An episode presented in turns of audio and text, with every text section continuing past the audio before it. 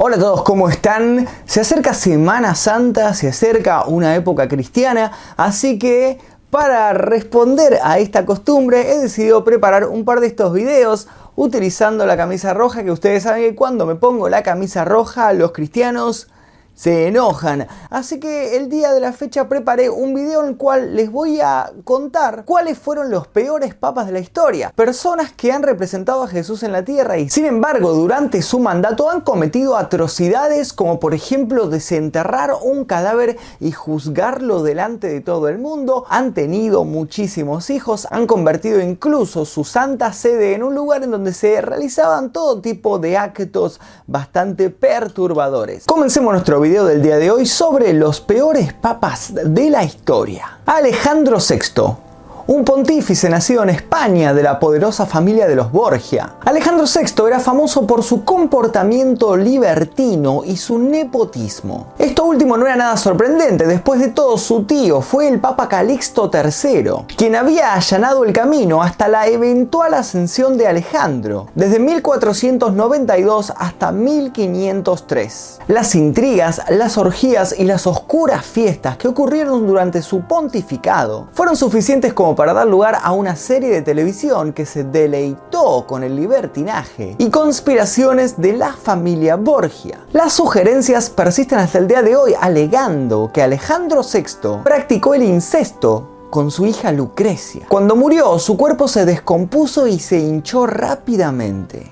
lo que provocó muchas sospechas de envenenamiento. Esteban VI también conocido en algunas fuentes como Esteban VII, comenzó su breve mandato como papa en el año 896 con un espeluznante espectáculo. Desenterró el cuerpo de su anterior pontífice, el papa Formosus, para realizarle un juicio por blasfemia. Sin embargo, el verdadero crimen de Formosus había sido su lealtad a una facción diferente, a la que profesaba Esteban VI. Lo más curioso es que al cadáver se le proporcionó un consejo que permaneció en silencio, mientras Esteban hablaba en voz alta e insultaba al fallecido. El cuerpo putrefacto fue despojado de sus vestiduras sagradas, le cortaron tres dedos de su mano derecha, lo arrastraron por las calles de Roma y finalmente lo arrojaron al río Tíber. Esteban VI, sin embargo, no duró mucho. Fue estrangulado hasta la muerte por sus propios enemigos al año siguiente. Juan XII. Fue papa desde el año 955 hasta su prematura muerte en el año 964 y su reputación no fue precisamente buena, sino más bien todo lo contrario. Según la Enciclopedia Católica, era un hombre grosero e inmoral, cuya vida era tal que se hablaba de que los edificios laterales de Roma se convirtieron en burdeles, haciendo que la corrupción moral de la ciudad fuera un tema de odio general. Con el tiempo fue acusado de perjurio, de simonía, o sea, de venta de tierras eclesiásticas y privilegios en su propia fortuna, y otros crímenes.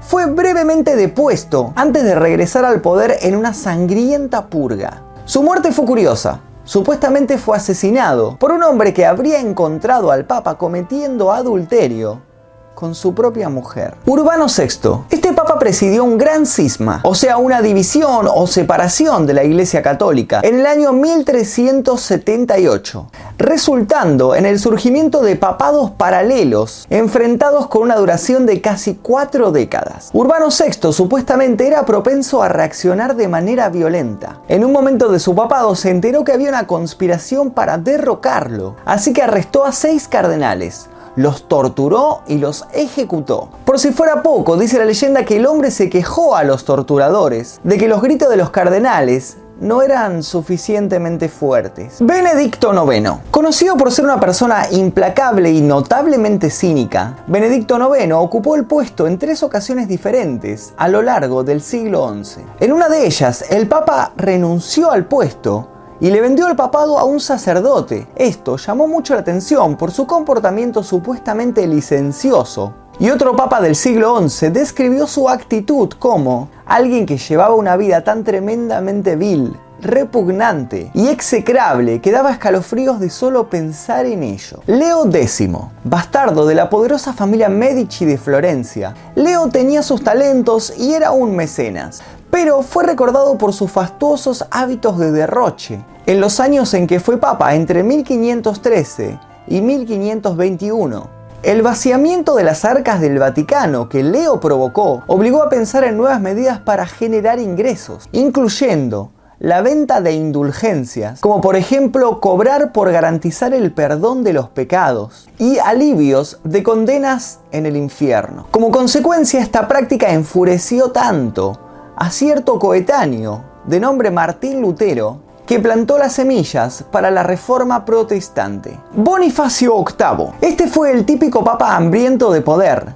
quien en el año 1302 decretó una bula papal diciendo que era absolutamente necesario para la salvación que toda criatura humana estuviera sujeta al poder del pontífice romano. Esta fue quizás la indicación más agresiva de un papa, de que los asuntos temporales como las conquistas o la recolección de riquezas importaban tanto como el espíritu. Provocó guerras, arrasó ciudades y con el tiempo perdió su propio juego de tronos, siendo derrotado por un ejército enemigo. Bonifacio VIII hace una aparición en la Divina Comedia de Dante Alighieri, quien lo coloca en el octavo círculo del infierno, por sus muchos años de simonía, un crimen que para él era peor que la sodomía. En su obra cómica Gargantúa y Pantagruel, el escritor francés François Rabelais relegó a Bonifacio al infierno, donde el papa pecador es consignado a quitar la escoria de los calderos de sopa. Hasta aquí el video de hoy sobre los peores papas de la historia. Como pueden ver, eran muchísimos peores que varios personajes que conocemos de Game of Thrones, pero eso no es todo, hubo muchos papas peores. Y si quieren puedo armar una segunda parte de esta lista, solamente tienen que dejar su like. Cuando lleguemos a 6.666 likes saldrá esta segunda parte. Recuerden suscribirse porque estamos muy cerca de los 666.666 suscriptores en este canal. Mi nombre es Magnum Mephisto, nos veremos seguramente en el próximo video.